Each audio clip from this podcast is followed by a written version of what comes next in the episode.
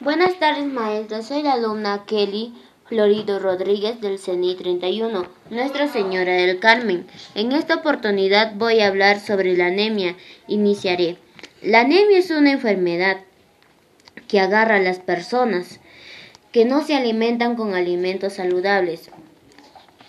¿Cómo se deben prevenir de la anemia? Se pueden prevenir y tratar consumiendo alimentos ricos en hierro.